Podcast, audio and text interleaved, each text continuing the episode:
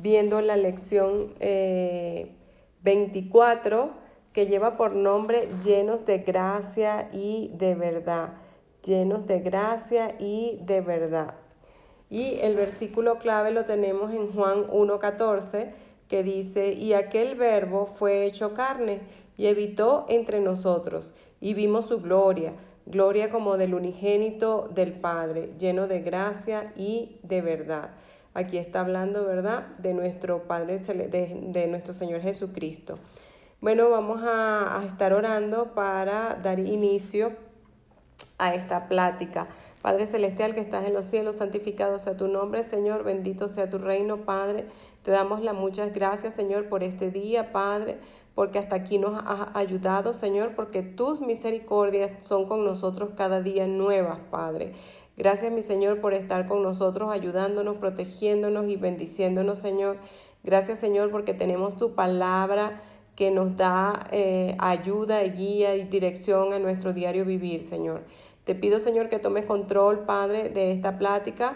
Seas tú en medio nuestro, Señor. Seas tú quitando todo obstáculo, toda distracción, Señor, en este momento, Padre, para que esta palabra sea sembrada en buena tierra, Padre. Que caiga en buena tierra, Señor, y que dé frutos, Padre, al ciento por uno. En el nombre de Jesús te lo pido, dándote gracias. Amén y amén.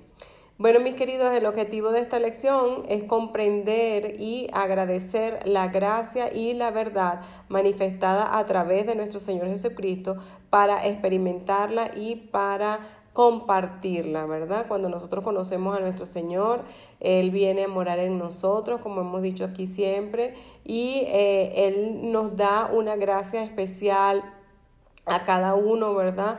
Este, y esa gracia y eso que nosotros vamos aprendiendo de nuestro Señor todos los días, nosotros debemos compartirla con el mundo, ¿verdad? Con las otras personas que aún no conocen a nuestro Señor Jesucristo.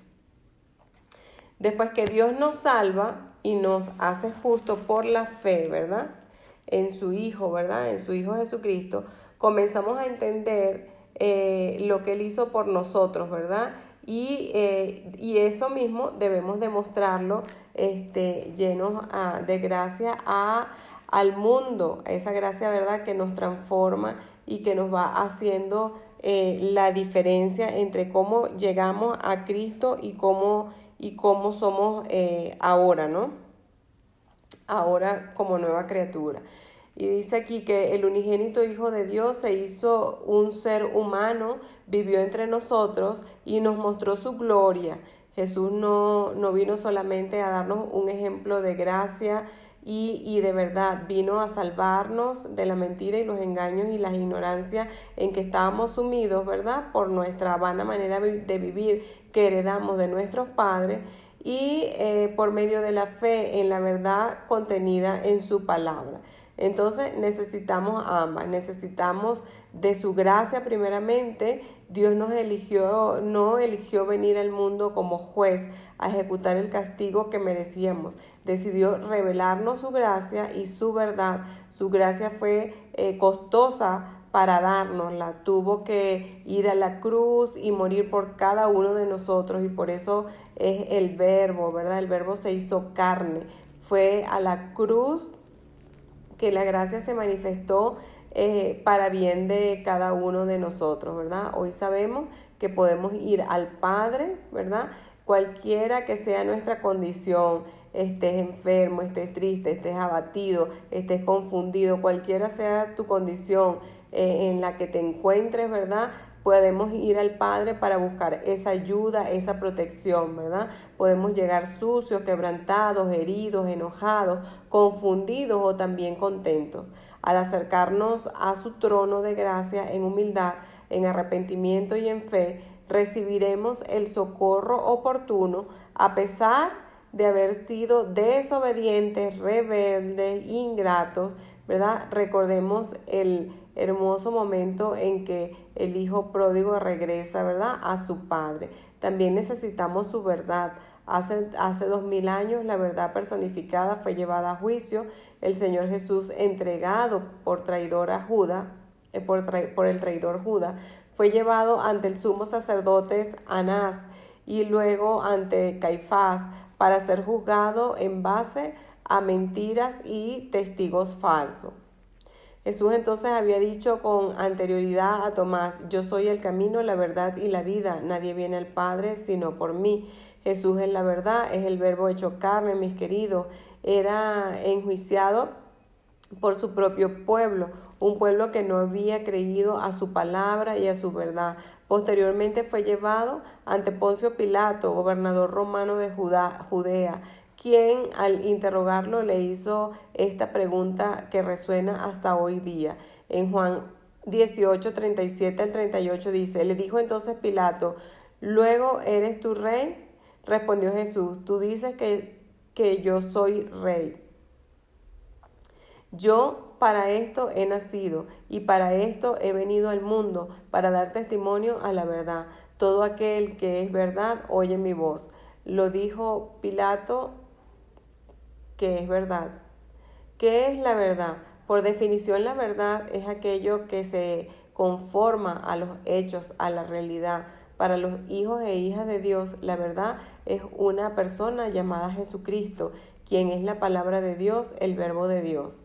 Para nosotros, lo que Dios estableció en su palabra con, con respecto a la humanidad y a su creación es la verdad. Y su verdad es absoluta, no cambia y permanece para siempre a través del Espíritu Santo.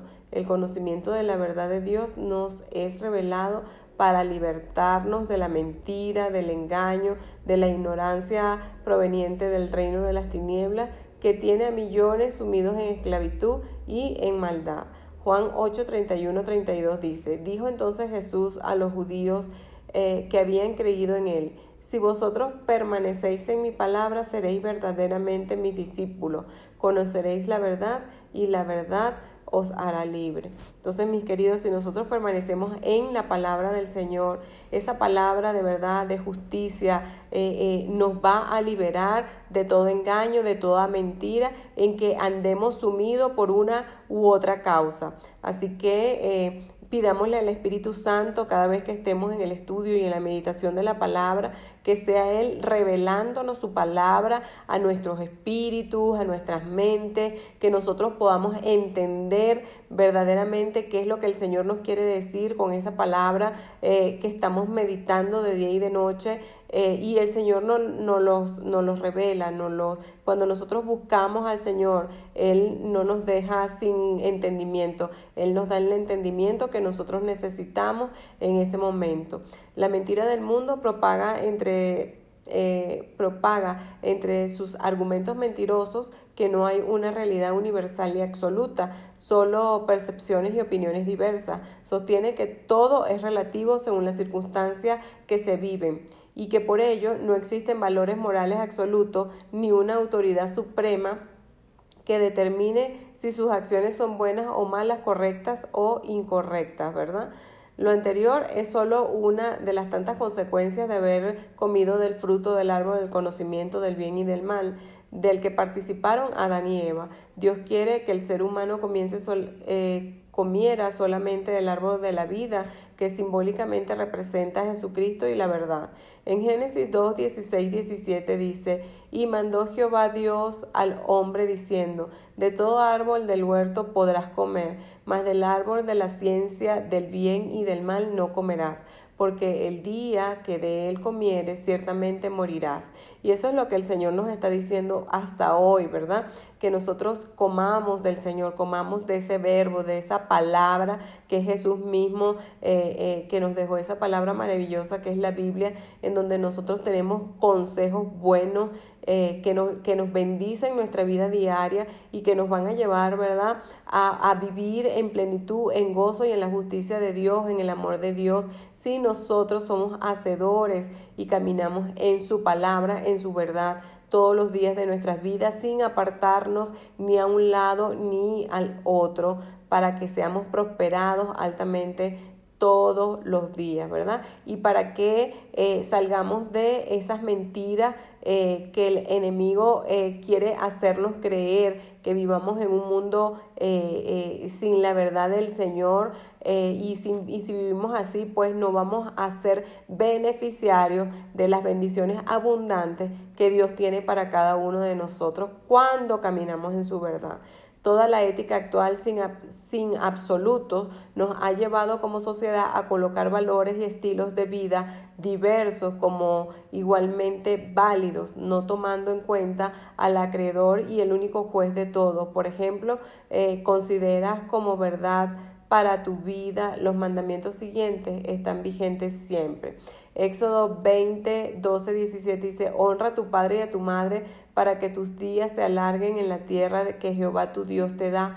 No matarás, no comerás, no cometerás adulterio, no hurtarás, no hablarás contra tu prójimo falso testimonio, no codiciarás a la casa de tu prójimo, no codiciarás la mujer de tu prójimo, ni a tu siervo, ni a tu criada, ni a su buey, ni a su asno, ni cosa alguna de tu prójimo. Entonces, ¿cómo estamos nosotros honrando la palabra con respecto a, a, estas cosas que no debemos hacer, verdad? No hurtarás, no cometerás adulterio, no eh, no dirás mentira, ¿verdad? No, no, no hablarás falsos contra tu prójimo. Debemos de meditar todos los días en esto para no caer en estas tentaciones. Tú y yo entonces necesitamos que el Señor Jesús nos llene de su gracia, nos muestre su verdad. Te amo, pero no estás bien. Te acepto incondicionalmente, pero hueles mal. Acepta mi vida y permite a mi sangre que te limpie, dice el Señor, de tus pecados y activa mi verdad a tu vida para que experimentes la libertad que tanto necesitamos, ¿verdad? Hoy en día. Pasar por alto la verdad nos dejará esclavos, mis queridos. Eh, si no recibimos esa verdad de la palabra, tampoco recibiremos la gracia que necesitamos para vencer nuestras debilidades humanas. Necesitamos aprender de Dios y de Jesús cómo vivir la plenitud de la gracia y de la verdad. Cuando Cristo murió, Dios fue fiel a su verdad, porque el pecado debía de ser castigado con la muerte. Cristo tomó nuestro lugar, llevó nuestro castigo para sacarnos de esa verdad, sentencia mortal por la fe. Leamos con detenimiento lo siguiente. Isaías 53:5. Mas el herido fue por nuestras rebeliones, molido por nuestros pecados. El castigo de nuestra paz fue sobre él y por sus llagas fuimos curados. Él llevó todas nuestras rebeliones, mis queridos, en la cruz del Calvario. Él fue molido por nuestros pecados y el castigo de nuestra paz fue sobre él y por sus llagas fuimos nosotros curados. Entonces, no digan si tienen alguna enfermedad que en el nombre de Jesús no pueden ser curados. Claro que sí, ustedes oran, le piden, le piden perdón al Señor por, por sus pecados eh, y eh, ponen delante de la presencia esa aflicción, esa enfermedad que tiene en su cuerpo físico y el Señor en su momento hará eh, para nosotros, nos sanará, nos limpiará, nos él nos ama, Él nos cuida y Él no quiere que nuestra condición sea caída ni enferma, ni atribulada, ni con aflicción. Él quiere que nosotros vivamos en paz, en su justicia, en su gozo, en su amor, en su bendición. Romanos 6:23, porque la paga del pecado es muerte, mas la dádiva de Dios es vida eterna en Cristo Jesús, Señor nuestro. Acuérdense, la dádiva de Dios es vida y vida eterna en Cristo Jesús, Señor nuestro. No importa que este mundo esté caído, caminemos con el Señor.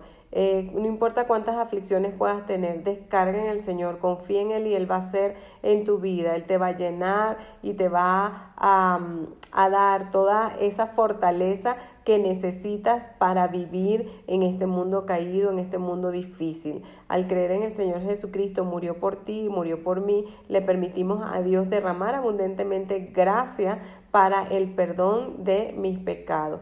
Romanos 5, 17, 18 dice, pues si por la transgresión de uno solo reinó la muerte, mucho más reinará en vida por uno solo Jesucristo, lo que reciben la abundancia de la gracia y del don de justicia. Así que como por la transgresión de uno vino la condenación a todos los hombres de la misma manera, por la justicia de uno vino a todos los hombres la justificación de la vida. Somos justificados por nuestro Señor Jesucristo cuando decidimos creerle a Él, cuando abrimos nuestro corazón y confesamos con nuestra boca que Jesús es el Señor, que Él reina en nuestros corazones. Entonces ya allí pasamos de muerte, ¿verdad? De transgresión, eh, de, de esa muerte, ¿verdad? Pasamos a vida y vida justificada por nuestro Señor Jesucristo. Recordemos que la gloria del Señor Jesucristo no fue su belleza externa, ya que la palabra dice que Jesús no sería hermoso físicamente, su belleza era la interna y esa es la que debemos de cultivar hoy, mis queridas, mis queridos, debemos de cultivar nuestra belleza interior, ¿verdad? A través de la palabra de Dios, de menguar a nuestro viejo hombre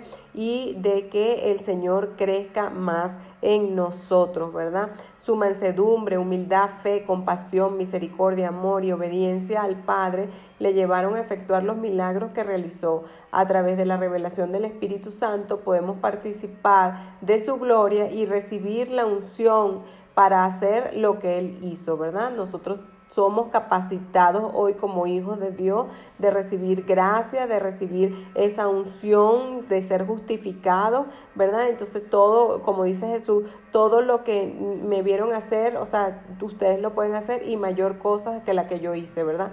Tanto a creyentes como incrédulos nos, nos, tiene que ser revelado la gloria de Cristo. como Bueno, predicando y enseñando la verdad y sobre todo obedeciéndola en nuestras vidas diarias. Segundo de Corintios 4, 13 y dice, pero si nuestro evangelio está aún encubierto, entre los que se pierden está encubierto, en los cuales el Dios de este siglo cegó el entendimiento de los incrédulos para que no les resplandezca la luz del Evangelio, la gloria de Cristo, el cual es la imagen de Dios, porque no nos predicamos a nosotros mismos, sino a Jesucristo como Señor y a nosotros como vuestros siervos por amor a Jesús, porque Dios que mandó que de las tinieblas resplandeciera la luz, es, es Él que resplandeció en nuestros corazones para iluminación del conocimiento de la gloria de Dios en la, en la faz de Jesucristo. Solo Cristo, mis queridos, salva y sana los corazones endurecidos por el engaño del pecado. Él libera las almas llenas de mentira y merecedoras de juicio eterno. Solo unidos a Cristo, ¿verdad? Creemos simultáneamente y continuamente en su gracia y en su verdad para ser transformados a su imagen, ¿no?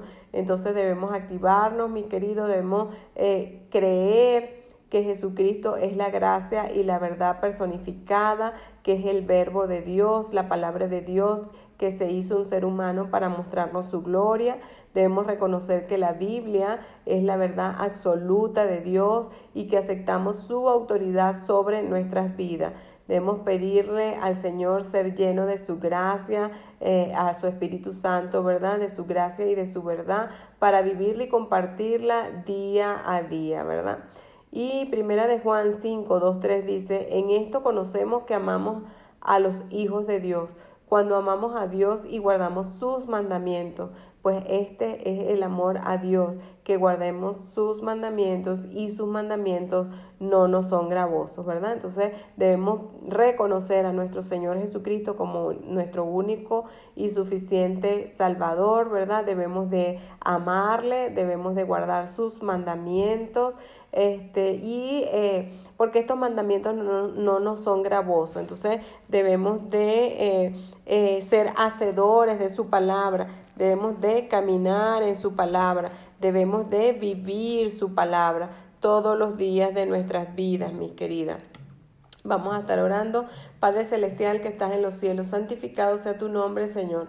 Bendito sea tu reino, Padre. Te damos gracias, Señor, por tu palabra, Señor, que es una palabra, Señor, de gracia y de verdad, Señor. Ayúdanos, Señor, a vivir llenos de tu gracia, Señor. Ayúdanos a comprender, Señor, y agradecer la gracia y la verdad manifestada a través de Jesucristo y ayúdanos, Padre, a experimentarla, ayúdanos a compartirla, ayúdanos a ser hacedores, Padre Santo, de tu palabra, Señor bendito Dios. Te lo pedimos, Padre, te pedimos, Señor, que podamos creer, Señor, que podamos creer en el Señor Jesús, que si aún no lo hemos reconocido, Señor, en nuestros corazones, Señor, lo podamos hacer. Revélate, Jesucristo, a los corazones de todos aquellos personas que aún no te conocen, que aún no te reconocen. Ayúdanos, Señor, a entender que tu palabra es verdad y absoluta. Ayúdanos a vivirla. Ayúdanos a no apartarnos, Señor, ni a diestra ni a siniestra, para que todos nuestros caminos, oh Dios mío, sean prosperados. En el nombre de Jesús, Señor nuestro, te lo pedimos dándote gracias. Amén y amén.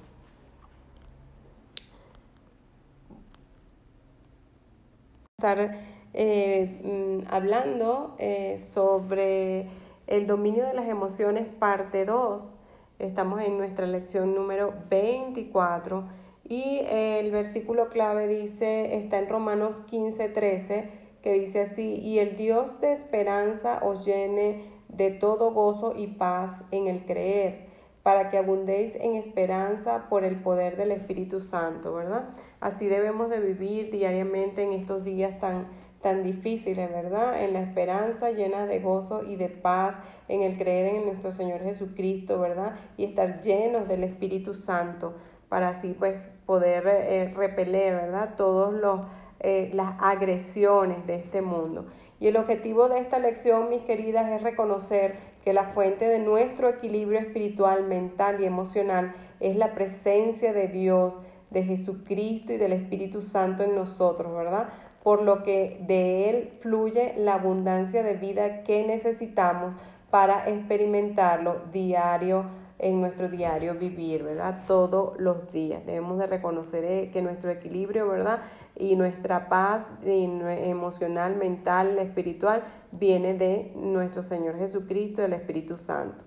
El impacto de la presencia de Jesucristo en nuestras vidas trae de inmediato una atmósfera de paz, una atmósfera de alegría, de amor que inunda nuestros pensamientos, nuestras emociones y nuestros sentimientos personales, ¿verdad? El impacto de su presencia es tangible, palpable y transmitible. Al reflexionar sobre nuestro estado de ánimo de las últimas semanas, preguntémonos entonces qué tanto impacto está teniendo el Señor Jesucristo, especialmente en nuestras emociones. Jesús es el príncipe de paz, es el rey de reyes, es el rey de paz. Es por eso que hizo esta declaración tan poderosa y vigente para todas nosotras en Juan 14, 27. Mi paz os dejo, mi paz os doy. Yo no las doy como el mundo las da. No se turbe su corazón ni tenga miedo. No debemos de estar turbados por lo que veamos, por lo que oigamos, por lo por lo que padezcamos, ¿verdad? Porque Él es nuestra paz, Él nos ha prometido grandes cosas en su palabra y nosotros si meditamos en ellas y las creemos, es una realidad en nuestra vida. El punto 2, el punto 1 habla el efecto estabilizador de sus palabras. Jesús saludó varias veces a los discípulos diciéndolos paz a vosotros. El Señor te dice ahora mismo, la paz sea contigo, recíbela mi querida, que, que tu día esté lleno de paz, que tus semanas esté llena de paz abundante, que tus meses sean llenos de paz, incluso tu año completo sea en completa paz, en completa bendición.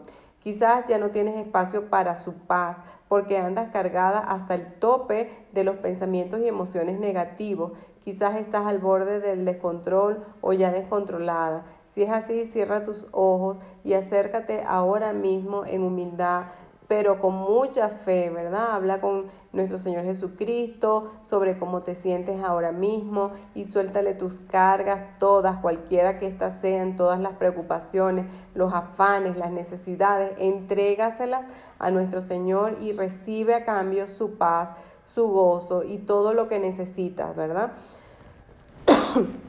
Perdón. Salmo 107, 28 al 30 dice, entonces claman a Jehová en su angustia y él los libra de sus aflicciones. Cambia la tempestad en sosiego y se apaciguan sus ondas. Luego se aclaran, se alegran, se alegran porque se apaciguaron y así lo guía al puerto eh, que deseaba. Jesús es nuestra barca, es nuestro contenedor. Él, a pesar de todas las turbulencias, a pesar de todos los vientos huracanados que puedan venir a nuestras vidas eh, por los afanes, por las necesidades económicas, por, por enfermedades eh, de, de, nuestra salud o en nuestros hijos, pues tenemos que necesariamente encomendar todos nuestros caminos al Señor y confiar, confiar en Él para que Él haga en nuestra vida lo que tenga que hacer. Pero todo lo que nos venga y lo que podamos vivir, mis queridas, lo debemos de vivir en completa paz, no en aflicción, no en destrucción, no en, no en, no en, en, como en preocupaciones, sino en completa paz. Es lo que quiere nuestro Señor para nosotros. Mateo 11, 28, 29 dice, luego dijo Jesús, vengan a mí todos los que están trabajados y cansados y llevan cargas pesadas, y yo les daré descanso. Pónganse eh, en mi yugo, déjenme enseñarles, porque yo soy humilde y tierno de corazón, y encontrarán descanso para el alma. El Espíritu Santo tiene la tarea de vivificar, mis queridas, la verdad contenida en la palabra de Dios para impactar todo nuestro ser completo, en cuerpo, alma y espíritu, ¿verdad? E ir conformando el carácter de Cristo en nosotras. Si nosotros se lo permitimos, tu mente y tus emociones se estabilizarán, mis queridas, con la verdad, a la medida que de las escrituras son iluminadas en nosotros, ¿verdad? Nosotros vamos entendiendo, ¿verdad? Y vamos creciendo, ¿verdad? Y vamos dándole espacio a nuestro Señor para que tome su lugar en nuestras vidas. El Espíritu Santo nos guía a la verdad que nos tranquiliza, nos consuela, nos anima, nos alegra, nos llena de amor, de esperanza y va conformando el fruto de su Espíritu en nosotras. Gálatas 5 del 22 al 23 dice, más el fruto del Espíritu es amor, gozo, paciencia, benignidad, bondad, fe, mansedumbre y templanza contra tales cosas no hay ley. Entonces debemos de cultivar la comunión con Dios, debemos de crecer en el conocimiento de la palabra y manifestemos a nuestro prójimo, ¿verdad? Esa palabra, eh, los cambios que nosotros mismos vamos haciendo al experimentar, ¿verdad? Al conocer al Señor, ¿verdad? No, eh, eh, nos ha escuchado algún conocido familiar decirte, ¿Qué te pasó? ¿Por qué estás tan cambiado? ¿Por qué estás tan cambiada? Te lo digo para bien. Y allí es cuando tenemos la oportunidad de compartirle lo que el Señor ha hecho en la vida de cada una de nosotras, ¿verdad? Efesios 5, 18, 20 dice, no os embriaguéis en, con vino, en lo cual hay disolución antes bien se llenos del Espíritu, hablando entre vosotros con salmos, con himnos y cánticos espirituales, cantando y alabando al Señor en nuestros corazones, dando siempre gracia por todo a Dios Padre en el nombre de nuestro Señor Jesucristo, ¿verdad? Al creer la palabra, eh, el Espíritu Santo nos llena de todo gozo y de toda paz y nos abunda en esperanza. Romanos 15, 13 al 14 dice, y el Dios de esperanza os llene de todo gozo y paz en el creer, para que abundéis en esperanza por el poder del Espíritu Santo. Entonces el Espíritu Santo dirige nuestra vida interior con, eh, con corrientes interminables de sabiduría, de inteligencia y emociones celestiales. Nuestra experiencia con Él es altamente emotiva. El Espíritu mismo nos anhela celosamente. Corramos a Él en todo momento. Juan 7:38 dice que el, el que cree en mí, como dice la Escritura, en su interior correrán ríos de agua viva de agua viva, de esa agua del Espíritu Santo, ¿verdad? Esa palabra poderosa que corre como manantial eh, a través de, nuestra, de nuestros torrentes sanguíneos, que fluya el Espíritu Santo en cada uno de nosotros, que fluya la palabra en todo nuestro ser completo, cuerpo, alma, espíritu, mente, corazón, que esté tatuada la palabra de Dios en todo nuestro ser para que nosotros de verdad, de verdad menguemos a este hombre interior a, que, que, y, a estas cosas que no nos que no nos ayudan, ¿verdad? A todas estas raíces que traemos de nuestra antigua manera de vivir y que, que, que, crezcamos realmente en el conocimiento de Dios y su palabra y que además de crecer vivamos esa palabra el efecto desestabilizador de la carne. Hay un efecto, mis queridos, totalmente eh, contrarrestante entre la obra del Espíritu Santo y las obras del pecado de la carne. La carne distorsiona las emociones. Echemos un vistazo en Gálatas 5 del 19 al 21. Cuando ustedes siguen los deseos de la naturaleza pecaminosa, los resultados son más que claros. Inmoralidad sexual, impureza, pasiones sensuales, idolatrías, hechicerías, envidias, borracheras, fiestas desenfrenadas, ¿verdad? Y otros pecados parecidos. Permítanme repetirles lo que les dije antes. Cualquiera que lleve esa clase de vida no heredará el reino de Dios. Necesitamos entonces discernir dónde andamos, si en lo que es del espíritu o en lo que es de la carne y decidir lo que proceda. Por ejemplo, perdonar, renunciar a lo que sabemos que es pecado, pedir perdón, reconciliarte Gálatas 5 del 16 al 17 dice, digo pues, andad en el espíritu y no satisfagáis los deseos de la carne, porque el deseo de la carne es contra el espíritu y el espíritu es contra la carne, y estos se oponen entre sí para que no hagáis lo que quieres. Entonces andar en el espíritu, mis queridos, significa organizar nuestra vida mental, nuestra vida espiritual y física en torno a la palabra y a las prioridades del Espíritu Santo, ¿verdad? En la medida que lo hagamos, entre, entonces entraremos al círculo virtuoso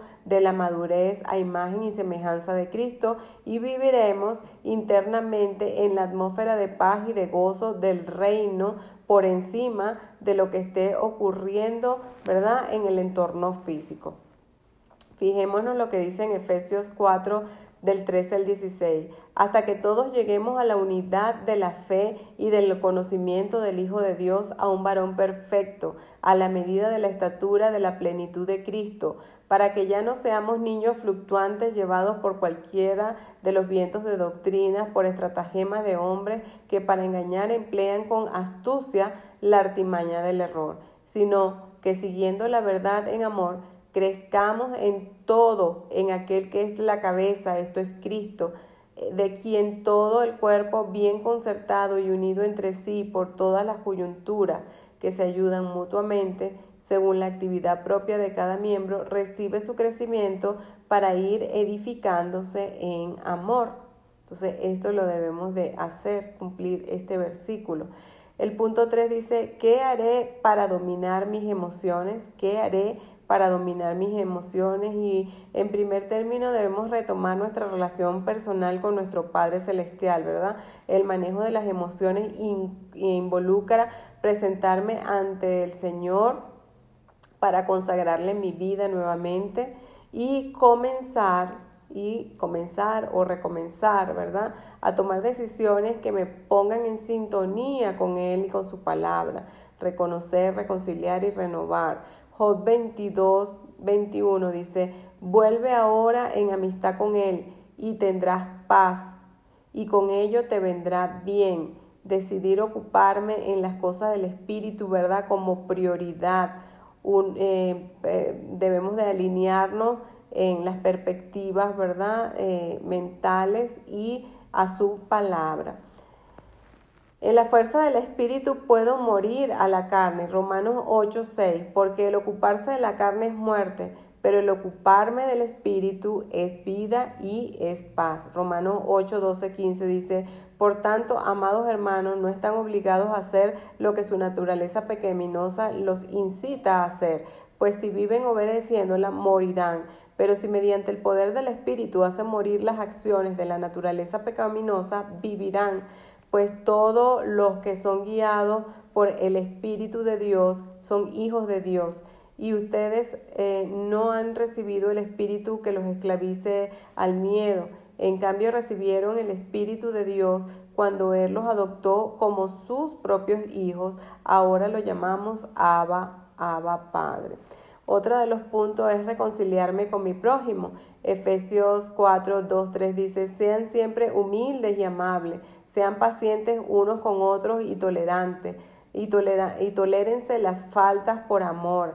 Hagan todo lo posible por mantenerse unidos en el espíritu y enlazados mediante la paz, ¿verdad? Esto es lo que quiere nuestro Señor Jesucristo, que en Él seamos uno, un cuerpo, un corazón, un mismo espíritu, eh, con nuestros hermanos también, que seamos un solo corazón, un cuerpo, un alma, un espíritu con nuestros hermanos en Cristo, ¿verdad? Que todas estas cosas, estas rivalidades, estas contiendas eh, que trae el viejo hombre, pues, pues menguemos a eso, eh, nos reconciliamos, pidamos perdón, para que así pues tengamos una buena comunión los unos con los otros, ¿verdad? Y eh, desarrollemos nuestros dones espirituales en unidad de cuerpo, en unidad de espíritu con el Señor, ¿verdad? El dominio de mis emociones será mucho más fácil si, eh, si me visto a diario de Jesús, porque los estados de ánimo, como vimos en la lección anterior, ¿verdad? Son un subproducto de mis pensamientos, suposiciones, creencias y acciones. Llenos de su amor, no tendremos temor, ¿verdad? Y debemos de activarnos en esta palabra, mis queridas. Debemos de correr a, hacer, a vivir eh, la palabra del Señor como el Señor nos manda, ¿verdad? Eh, tenemos aquí unos versículos, Efesios 5 del 18 al 20, nos invita a ser continuamente llenos del Espíritu Santo para que nuestras debilidades humanas sean sobrepasadas totalmente por sus virtudes. En segunda de Pedro 1, 5, 7 dice, vosotros también poniendo toda diligencia, por esto mismo añadid a vuestra fe virtud, a la virtud conocimiento, al conocimiento dominio propio, al dominio propio paciencia, a la paciencia piedad, a la piedad afecto fraternal y al afecto fraternal amor. Debemos estar llenos de todas estas cosas, mis queridas. Salmo 30, 11, 12 dice, tú cambiaste mi duelo en alegre danza me quitaste la ropa de luto y me vestiste de alegría, para que yo te cante alabanzas y no me quede callado, oh Señor mi Dios, por siempre te daré gracias, Señor. Te damos gracias, Señor, porque tú siempre estás con nosotros, Señor. Te damos gracias, Padre, porque tú controlas nuestras emociones. Decidimos hoy, Señor, entregarte nuestras emociones, Señor, a ti, Señor, para que seas tu Padre haciendo en cada una de ellas, Señor, para que seas tú tomando, Señor, el lugar que debes de tomar, Señor, para que seas tú haciendo, Señor, redarguyendo nuestros espíritus, Señor, nuestras mentes, nuestros corazones, Señor, para nosotros poder cumplir, Señor, tu palabra en nosotros, para que esta palabra impacte nuestras vidas y para que nuestras vidas puedan impactar a las almas que aún no te conocen, Señor. Que reconozcamos, Señor, que tú eres nuestra fuente, que tú eres nuestro equilibrio espiritual, mental y emocional, Señor, que buscando tu presencia, Jesucristo, allí, Señor, hay bendición, Señor, hay vida eterna, Padre Santo, que podamos menguar, Señor, todos los días de nuestras vidas y que nos podamos vestir de ti, Señor. Eh, todos los días, Señor, que tu bendición, oh Dios mío, nos alcance hoy día y siempre, Padre amado, Padre bendito, Padre bueno, Padre amoroso, te damos gracias, Padre. Gracias porque estás a nuestro alrededor, porque no nos dejas, porque nos consuelas a pesar de nuestras tribulaciones, porque nos ayudas, porque nos, nos alientas, porque nos das fuerzas, Padre. En el nombre de Jesús te damos gracias. Sigue con nosotros en esta semana, Padre amado, bendiciendo todo lo que hacemos en nuestros trabajos, en nuestra familia, Señor. Ayúdanos, Señor, siempre a ser mejores personas, Señor, y a que tu rostro resplandezca en nosotros, Padre, y que llevemos tu palabra, Señor, a las personas, Señor, que lo necesitan, en el nombre poderoso de Jesús, que es sobre todo nombre, toda gloria, toda honra, todo poder, toda majestad y todo dominio es para ti, Señor. En el nombre de Jesús, amén y amén.